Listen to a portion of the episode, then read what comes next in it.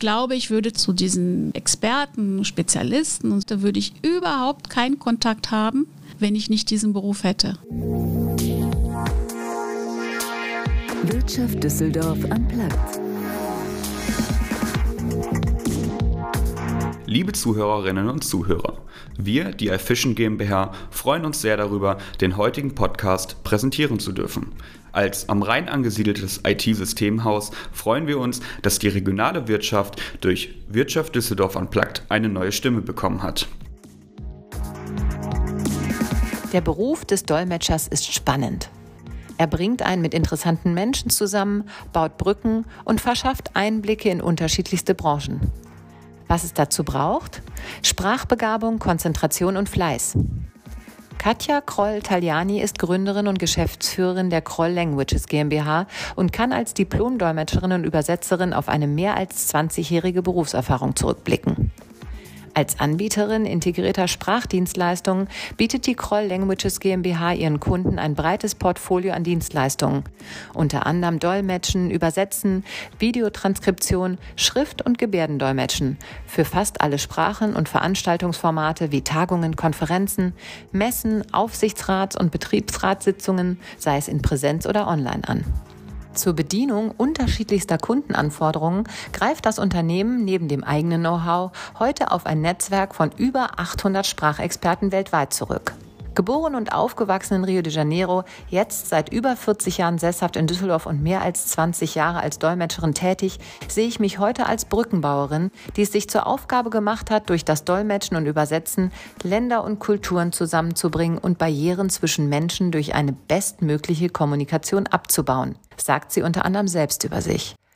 Mein Name ist Andrea Greuner und was sie sonst noch über die Herausforderungen, aber auch Glücksmomente in diesem völkerverbindenden Beruf erzählt, hören Sie jetzt in dieser aktuellen Folge von Wirtschaft Düsseldorf Unplugged. Liebe Katja, schön, dass du da bist. Ich freue mich riesig. Wenn du Lust hast, äh, starten wir mit sechs Fragen in 60 Sekunden. Das machen wir immer, um den Talkers so ein bisschen kennenzulernen. Ja, sehr gerne.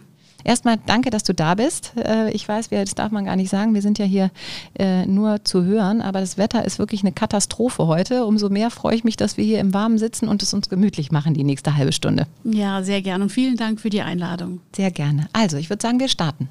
Gerne. In welcher Stadt hättest du gerne einen Zweitwohnsitz? Erste Frage. Und warum? Zweite Frage. Das haben wir verwirklicht. Äh, wir haben einen zweiten Wohnsitz in Andalusien. Wie schön. Warum genau da? Wir haben uns lange umgeschaut, ehrlich gesagt, seit, ja, wir waren zehn Jahre lang unterwegs und haben uns die verschiedenen Länder angeguckt. Ich meine, ich komme aus Brasilien, ich komme aus Rio, aus der Copacabana. Dann wäre natürlich der erste Gedanke, dort wollen wir den zweiten Wohnsitz haben. Aber ähm, wir haben immer Probleme mit den Zeitzonen. Also wenn wir weiterarbeiten, was wir ja ständig tun, selbst und ständig, dann müssen wir natürlich aus einer Zeitzone herausarbeiten, die hier hinpasst. Also, dass wir nicht um zwei Uhr morgens aufstehen müssen. Was machst du am liebsten, wenn du ganz privat bist? Ich liege oder sitze am liebsten am Strand. Mit welchen drei Adjektiven würdest du dich beschreiben? Ähm, aus meinem Werdegang heraus muss ich sagen, ich bin sehr resilient. Ich bin sehr optimistisch, das ist meine brasilianische Natur. Und ich bin sehr flexibel, das sagen die Kunden über mich. Schön. Welche Eigenschaften schätzt du am Menschen am meisten? Offenheit. Und was bedeutet für dich Heimat? Ich habe ja zwei davon und wenn ich in Rio bin, fühle ich mich wie zu Hause und wenn ich in Düsseldorf bin, gleichfalls. Das sind meine zwei Heimate, kann man sagen. Schön. Ach, danke dir. Also da haben wir jetzt die sechs Fragen durch. Wir haben dadurch schon ganz viel eigentlich von dir erfahren. Ich würde sagen, wir steigen jetzt ins Gespräch richtig ein. Du hast es eben gerade gesagt, du bist äh, auch Brasilianerin oder du bist Brasilianerin äh, von, von Geburt an sozusagen, bist in Rio de Janeiro geboren, ähm, hast heute die deutsche und die brasilianische Staatsbürgerschaft. Das hört sich ja alles total spannend an. Vielleicht kannst du uns ein bisschen vom Start erzählen, also die ersten Jahre in Brasilien und wie du dich, wie es dich dann nach Deutschland verschlagen hat. Ja, ich bin Carioca. Ich bin in Rio geboren und ich habe die ersten 13 Jahre in Rio gelebt und ganz kitschig an der Copacabana gelebt und äh, habe auch äh, viel Zeit am Copacabana-Strand verbracht. Also ich hatte eigentlich, äh, kann man so heute sagen, eine wunderschöne Kindheit. Wir haben wenig gebraucht. Wir waren immer in der Natur. Wir, ich bin im Meer geschwommen. Ich habe mir das Schwimmen selber beigebracht, in den Wellen, in den hohen Wellen. Wer schon in Copacabana war, weiß, dass das nicht gerade einfach ist, in diesen Wellen zu schwimmen. Und das hat mich geprägt. Also fürs ganze Leben, wenn du einmal in, im, im Meer an der Copacabana schwimmen kannst und Wellen reiten kannst, dann kannst du alles überleben. Und ähm, meine Mutter hat in zweiter Ehe einen Deutschen geheiratet.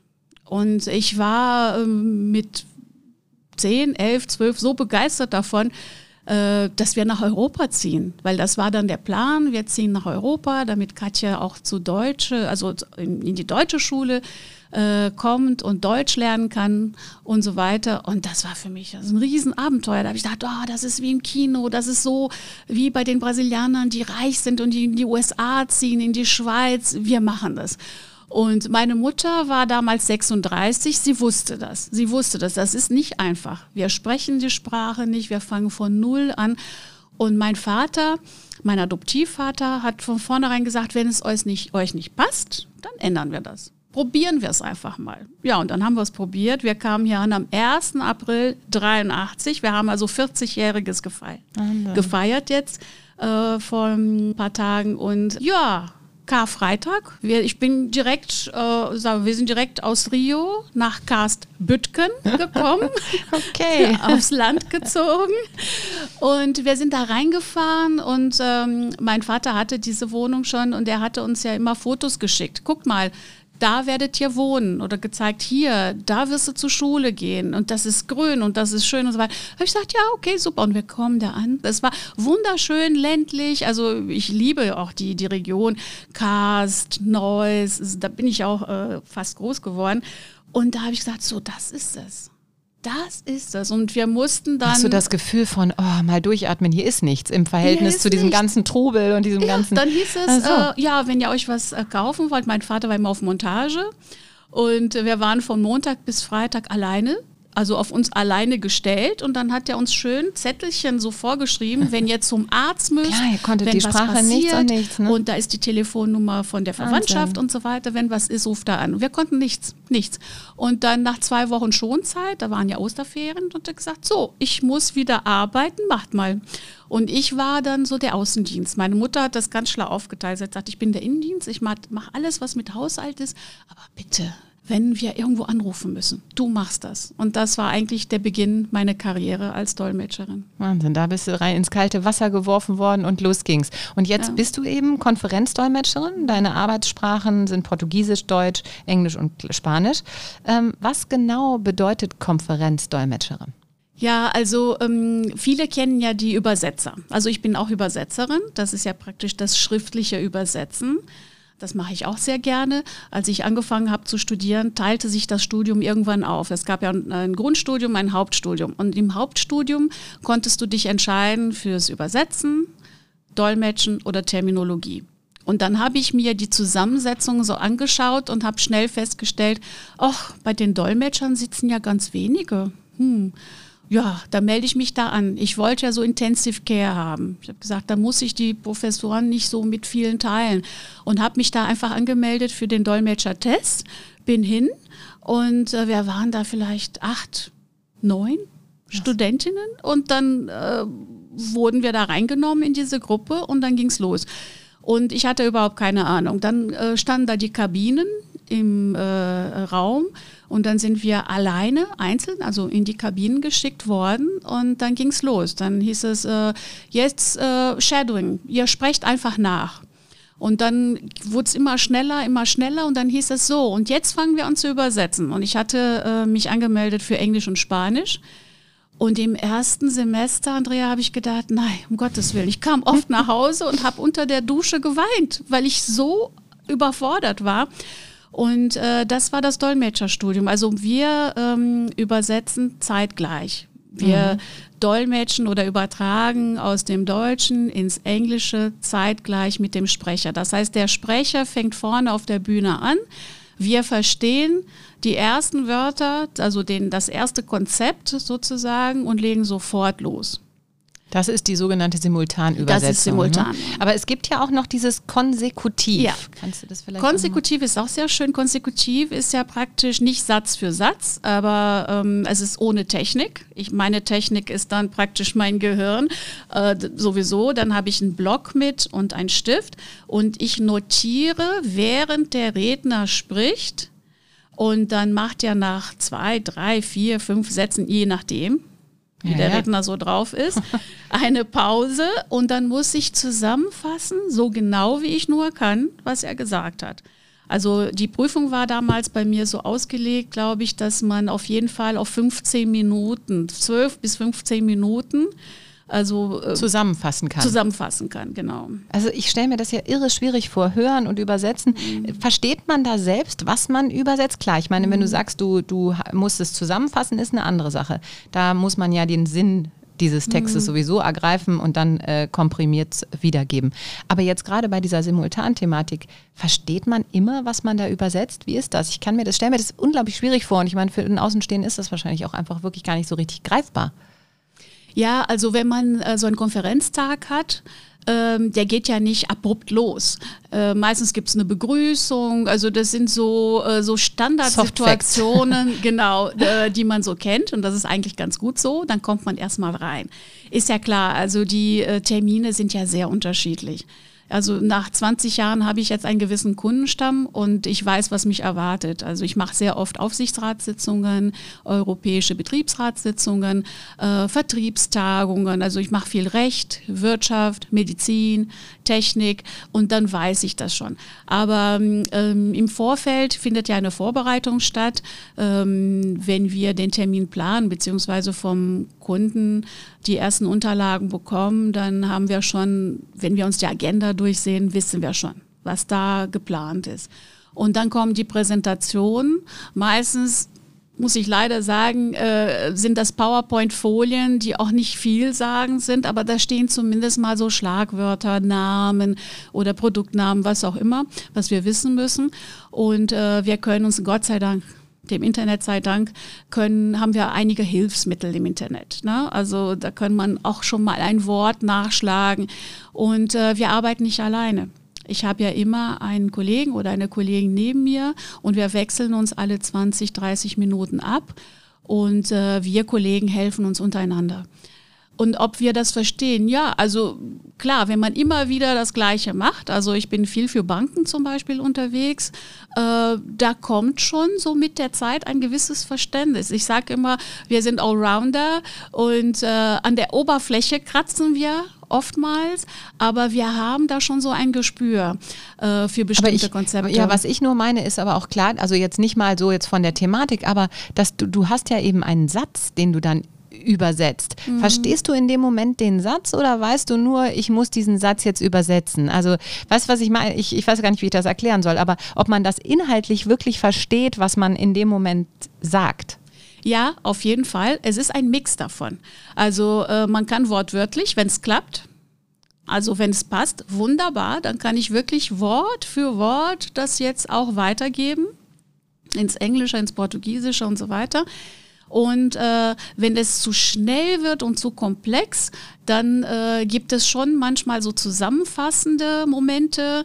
Es gibt äh, wortwörtliche Momente. Es gibt auch Momente, da übersetze ich tatsächlich nur Konzepte. Okay, das heißt, Und du ja, musst ganz flexibel im Kopf Ganz bleiben. flexibel. Und je mehr ich verstehe, je mehr ich abstrahiere, absorbiere, umso besser für mein Output. Es gibt also Input, dann im mittleren Segment dann diese, diese Verarbeitung, also Processing und dann gibt es einen Output. Und ich muss das Ganze auch überwachen, Monitoring. Ich höre den Redner und ich höre mich selbst. Wahnsinn. Also es ist ja wirklich faszinierend. Ich stelle mir da echt ein Gewusel im Kopf vor, quasi.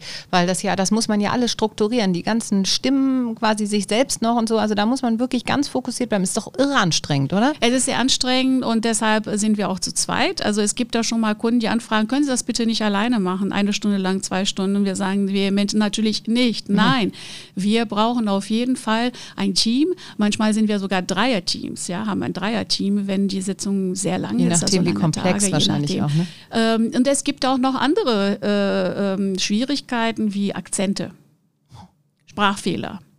Um Duktus. Die Redner sind ja meistens auch sehr aufgeregt. Und dann wird es immer schneller. Die Deutschen neigen ja auch sehr dazu. Also äh, komplizierte Sätze, Schachtelsätze und schnell und so weiter und so fort. Und dann müssen wir das auch noch irgendwie für uns verarbeiten und noch schön rüberbringen. Weil der Zuhörer hat ja nichts davon, wenn ich wie ein ICE-Zug durch, äh, also Dolmetscher. Das muss ich auch noch nett anhören. Ne? Genau. Und das ist ja auch für den Zuhörer auch sehr anstrengend. Acht Stunden lang Kopfhörer äh, ja, auf, hier anzuhaben und ähm, uns zu folgen. Und deshalb also sind sehr viele Aspekte, die da zusammenkommen. Deshalb haben wir auch eine sehr sagen wir mal, sehr intensive Ausbildung. Also ähm, da müssen wir das alles lernen und dann werden wir auf die Menschheit losgelassen und lernen weiter dann von den Kollegen vor Ort, von mhm. den erfahrenen Kollegen. Ich würde gerne noch mal ganz kurz zu dem Inhaltlichen, also zu der Thematik, ganz kurz zurück. Und zwar ähm, hattest du ja eben auch gesagt, du bist in den Bereichen Technik, Technik, Recht und Medizin vor allen Dingen aktiv. Ist das auch so, dass man sich dann gerne spezialisiert, weil man dann auch diese ganzen Fachausdrücke schon kennt? Denn ich denke mal, sonst musst du dich ja jedes Mal auch neu darauf vorbereiten. Auf jeden Fall. Also ich, es gibt ja schon so, man hat ja schon mal so ein Faible für ein, ein Thema oder das andere. Also ich wäre gerne Ärztin geworden. Das hat sich aber zerschlagen. Durch den äh, Umzug nach Deutschland bin ich eine sehr schlechte Schülerin geworden, weil ich jahrelang damit beschäftigt war, mein, äh, also Deutsch zu lernen, Deutsch zu verfeinern und so weiter. Dann ähm, habe ich diesen Traum aufgegeben. Also Medizin liegt mir. Dann habe ich einfach aus dem, aus dem, aus meiner Karriere heraus, habe ich viel Kontakt äh, gehabt mit Notaren, Rechtsanwälten, mit Behörden, ganz am Anfang meiner Karriere. Und äh, dann merkte ich, ach, das gefällt mir auch.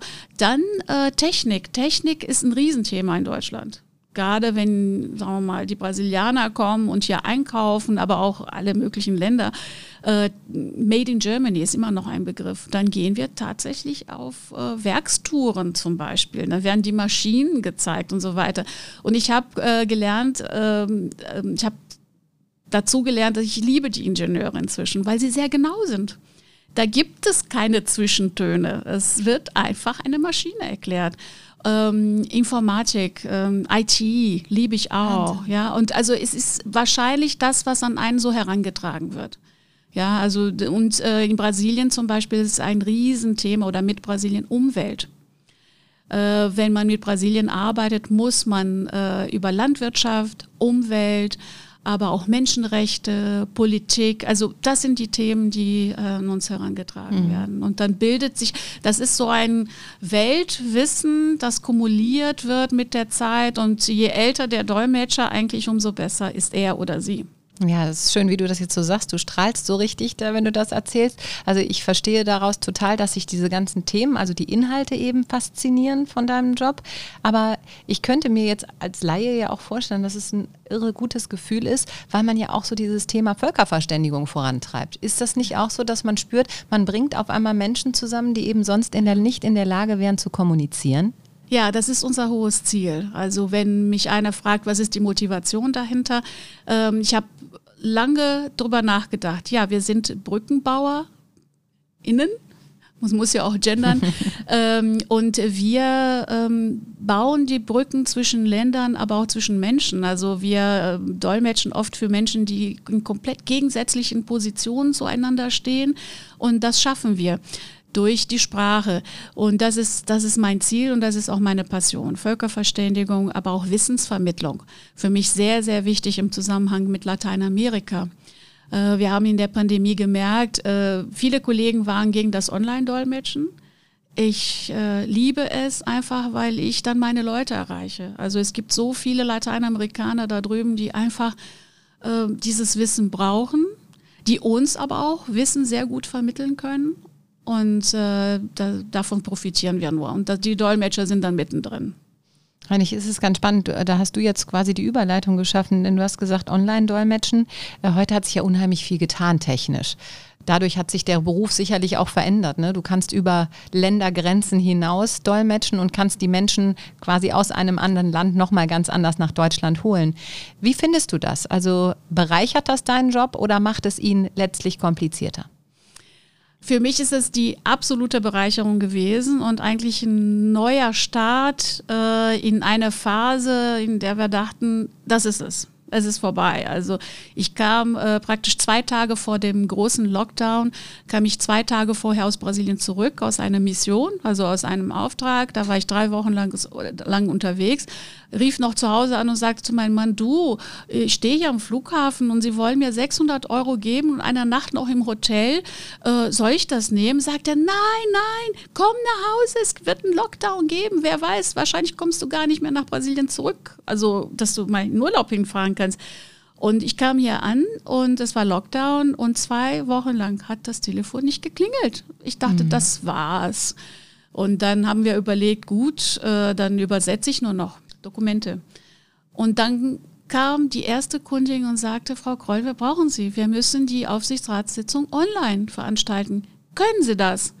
Selbstverständlich können wir das. ja, machen es möglich. Ja, und wir haben von null, also, also auf 100, haben wir also auf einmal, was ist Zoom? Ich hatte das Wort Zoom. Nee. Hatte, glaube ich, kaum einer vor der Pandemie, wenn man mal ehrlich ist. Ne? Teams und Zoom sind äh, neue Begriffe geworden. Ja. Ich hatte mein Mann, was ist Zoom? Mhm. Ja, und dann haben wir, zack, äh, mit unserem Techniker zusammen und dann alleine habe ich mir wochenlang das alles angeguckt und wir haben es äh, neu erfunden. Wir hatten eh ein großes Büro, dann habe ich gesagt, so, wir machen jetzt ein Hub draus. Und wir haben Kabinen im Büro, wir haben die Technik, wir haben eine ganz... Ach so, sogar alles richtig alles, selbst aufgestellt. Wahnsinn. Alles aufgebaut und ich wusste gar nicht, dass ich so eine technische Person bin. Äh, es wird uns oft äh, hinter, also nachgesagt, Sprachbegabte sind weder mathematisch noch technisch begabt. Stimmt gar nicht, kann ich widerlegen.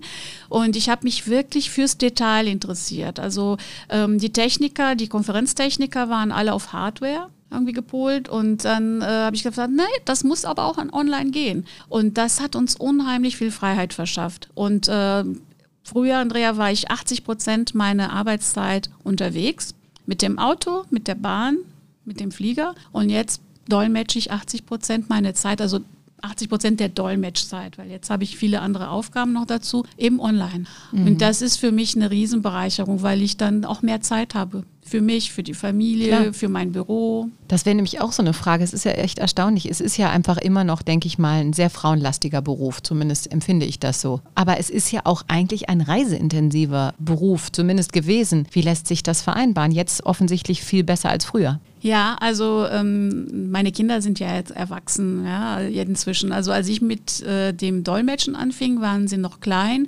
und das war eine furchtbare Belastung. Also ich hatte immer ein schlechtes Gewissen, wenn ich äh, meine Mutter, also unsere äh, Oma, Gott sei Dank nicht gehabt hätten, äh, das wäre gar nicht möglich gewesen. Und ich kenne Kolleginnen, die haben ihre Babys teilweise mitgenommen. Die haben dann, die Babys haben dann mit der Nanny auf dem Hotelzimmer gewartet und dann gingen sie in den Pausen die Babys stillen und so Sachen. Ähm, also für mich, ich habe meine Kinder nie mitgenommen, das wäre nie gut gegangen. Ich habe Zwillinge, äh, schönen Gruß an meine Töchter, die vielleicht irgendwo mal zuhören. Und, aber ich hatte immer ein schlechtes Gewissen und ich dachte immer, ich, ich muss es wieder gut machen, wenn ich nach Hause komme. Ich bin 53 Jahre alt, ich komme aus einer Generation, bei der es nicht selbstverständlich war, dass Frauen auf Reisen waren. Es gab immer Sprüche, es gab immer Kritik und wenn ich nach Hause kam, dachte ich, so, jetzt musst du doppelt so gut putzen, doppelt so gut kochen und du musst die Kinder rumfahren und du musst Geschenke mitbringen und so weiter und so fort. Und ähm, heute hoffe ich, dass es entspannter ist für die Kollegen. Aber das mit der Vereinbarkeit von Beruf und Familie, das habe ich überhaupt nicht äh, verspürt und auch keine Akzeptanz eigentlich. Hm, das ist wie mit Selbstständigkeit von Frauen, ne? haben wir so im Vorfeld eben auch noch gesagt. Es ist ja immer wieder erstaunlich, dass einen die Leute trotzdem, wenn man über Leute spricht, ist ja, dann höre ich hier leider auch oft von Männern die Rede, immer noch erstaunt angucken, dass man irgendwie sein eigenes Business hat in, in der heutigen Zeit. Äh, geht dir das auch manchmal so? Also das finde ich immer wieder erstaunlich. Ja, das, ähm, es war lange, ich war ja lange solo selbstständig, Solopreneur habe ich mhm. jetzt gelernt, wird dazu gesagt. Und äh, da hat es sehr an mir genagt, als ich dann diese ähm, Transformation dann irgendwie hinbekommen habe in der Pandemie, also zu Solo-Selbstständigen, zu Geschäftsführern. Eine ja, Firma. du hast nämlich heute ein eigenes äh, Sprachinstitut. Kannst vielleicht auch gleich nochmal erzählen, was genau ihr da anbietet und ja. wie ihr aufgestellt seid. Da hat es Klick gemacht bei mir im Kopf. Aber da musste mein Mann, der BWLer ist und äh, lange, lange in der IT-Industrie beschäftigt war, er musste also stark an mir arbeiten. Er sagt, du, du bist jetzt Geschäftsführerin. Stell dir mal vor, das ist ja ganz anders. Du bist, äh, du bist eine Geschäftsfrau. Managerin, ja. Managerin. Und das hat mir unheimlich geholfen. Also zu delegieren, aber auch zu, einfach zu sagen, ja, so ist das halt. Ja, also ich bin eine Powerfrau, ich stehe dazu. Und davor war immer dieses ein bisschen Verstecken. Ja, mh, mm, ja, nebenbei dolmetsche ich noch so ein bisschen. Ja? Und das war genau andersrum. Also Familie war etwas nebenbei. Und heute stehe ich einfach dazu und so ist es. Ihr habt ja jetzt ein eigenes Sprachinstitut. Was genau bietet ihr da an? Also wir haben eine Firma, die heißt Crawl Languages GmbH. Wir bieten das Vollsortiment an im Bereich Übersetzen, Dolmetschen, Transkription. Wir machen eigentlich alles, was mit Übersetzung zu tun hat. Weder, also mündlich, schriftlich. Ähm, wir bieten aber auch viel Technik. Wir sind in der Pandemie sehr technisch geworden. Wir haben ein Technik-Hub aufgebaut. Wir haben dort unsere Kabinen und von dort aus verdolmetschen wir jeden in die Welt hinaus. Das heißt, wir arbeiten mit Zoom, mit MS Teams, mit WebEx oder egal, egal mit der Plattform, die da so erwünscht ist. Wir stellen die Dolmetscher, wir stellen die Techniker, aber auch die Hardware, die Software, alles, was der Kunde haben möchte. Welche Sprachen bietet ihr da an? Inzwischen alle. Also wir haben angefangen äh, mit unseren eigenen Sprachen, also Deutsch, Englisch, Portugiesisch, Spanisch. Ich mache auch passiv Italienisch. Und dann haben wir gemerkt, das reicht ja nicht, die Kunden möchten mehr. Und wir verkaufen zum Beispiel sehr viel Französisch, aber auch asiatische Sprachen inzwischen, also aber auch Arabisch. Das, was eben gefragt wird, weil wir ein sehr großes Netzwerk haben. Wir arbeiten mit so circa 800 freiberuflichen Dolmetschern zusammen. Wow. Und äh, unsere Hauptaufgabe inzwischen ist das Matchen. Also wir suchen halt für den einen Kunden die geeigneten DolmetscherInnen halt. Ne? Dann äh, wird das Thema abgefragt und dann weiß ich direkt, kenne ich, haben wir. Und wenn wir es nicht haben, fragen wir Kollegen, die eben andere Kollegen kennen und so weiter und so fort. Immer, wir nehmen immer, versuchen immer die Besten zu nehmen auf dem Markt und äh, ja, und das machen wir Tag für Tag. Ich finde es in Deutschland immer noch schwer. Also ich vergleiche uns immer mit anderen Ländern, äh, mit den Französinnen, mit den Italienerinnen, mit den Spanierinnen, aber auch mit den Brasilianerinnen.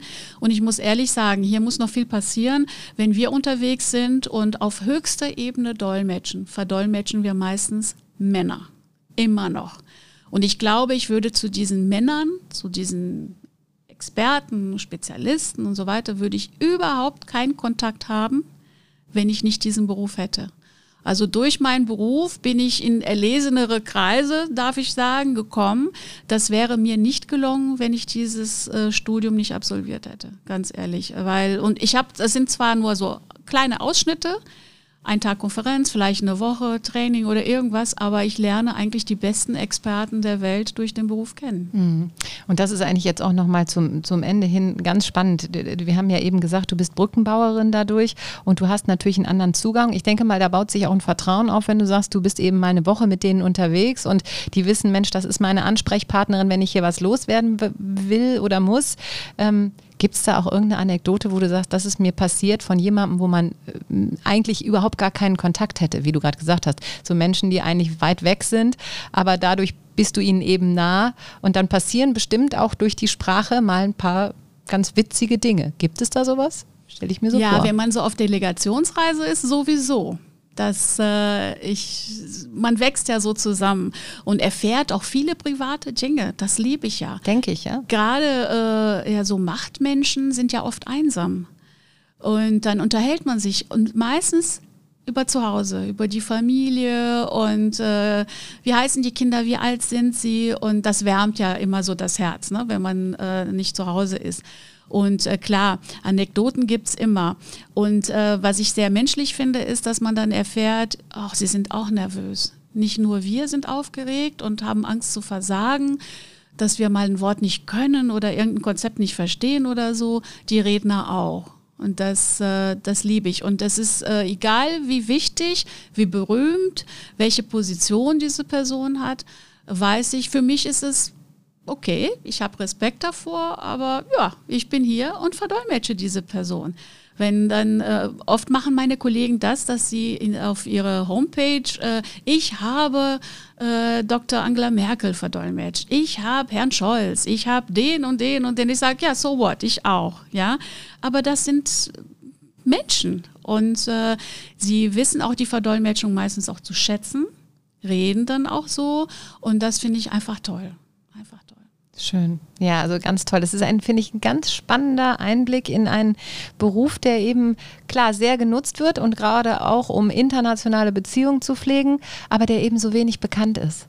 Und deswegen, ich danke dir sehr, dass du da warst. Das hat echt Spaß gemacht. Das ist mal was ganz anderes. Ich glaube, ähm, man, man kann unheimlich, wie du es auch eben beschrieben hast, selbst lernen und daran auch so wachsen, glaube ich. Das, das genießt du auch. Also so, so empfinde ich das, wenn ich dir gegenüber sitze. Wenn du so strahlst und davon erzählst, glaube ich, dass das was ist, das einen eben wirklich auflädt mit vielen neuen Informationen, man das mitnehmen kann und dann eigene Eindrücke so in die Welt irgendwie für sich definieren kann.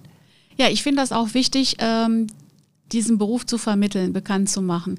Ähm, ich hab, war lange mit mir selber beschäftigt, mit meinem Haushalt, mit meiner Familie, aber auch mit meinem Beruf und habe auch nicht viel Werbung für den Beruf gemacht. Ich bin Mitglied an, in zwei Berufsverbänden. Es gibt da Kollegen, die das besser können, also für den Beruf zu werben. Heute bin ich ja mehr mit unserem Betrieb beschäftigt, aber ich finde jetzt, ich, jetzt bin ich sozusagen im letzten Drittel meiner Karriere und ich möchte einfach äh, den Beruf immer wieder vorstellen. Es ist ähm, ein Beruf, äh, der eigentlich eine Kunst ist der sehr ähm, lohnenswert ist. Ähm, man weiß nicht, wie sich das entwickelt mit unserem Beruf, wann wir ersetzt werden, wann nicht. Ich habe äh, gestern noch äh, getestet hier beim Chat GPT, GBT, ob ähm, ähm, das, diese App auch dolmetschen kann und da stand drauf, geht nicht. Nee. Suchen Sie sich bitte einen professionellen Dolmetscher. Und da habe ich mich sehr gefreut. Ähm, und ich hoffe, dass bis ich in Rente gehe, dass ich diesen Beruf noch ausüben kann. Ja, sehr spannend. Also danke dir sehr, dass du da warst. Ich glaube, es war ein ganz spannender Einblick für alle und äh, ja, einfach mal was ganz Neues. Ich habe zu danken. Vielen Dank für die Einladung. Es war sehr schön bei dir, sehr kurzweilig. Ich habe so viel vorbereitet und habe überhaupt nicht auf meine Zetteln geguckt, wie du gesagt hast. Ja. Und äh, sehr gerne. Sehr, sehr gerne. Schön. Danke und ich dir sehr. euch auch. Alles Gute. Danke dir. Wirtschaft Düsseldorf am Platz. Das war es heute wieder mit unserem Podcast von mir. Ich freue mich sehr, wenn Sie nächste Woche wieder einschalten. Dann gibt es eine neue Folge von Wirtschaft Düsseldorf Unplugged.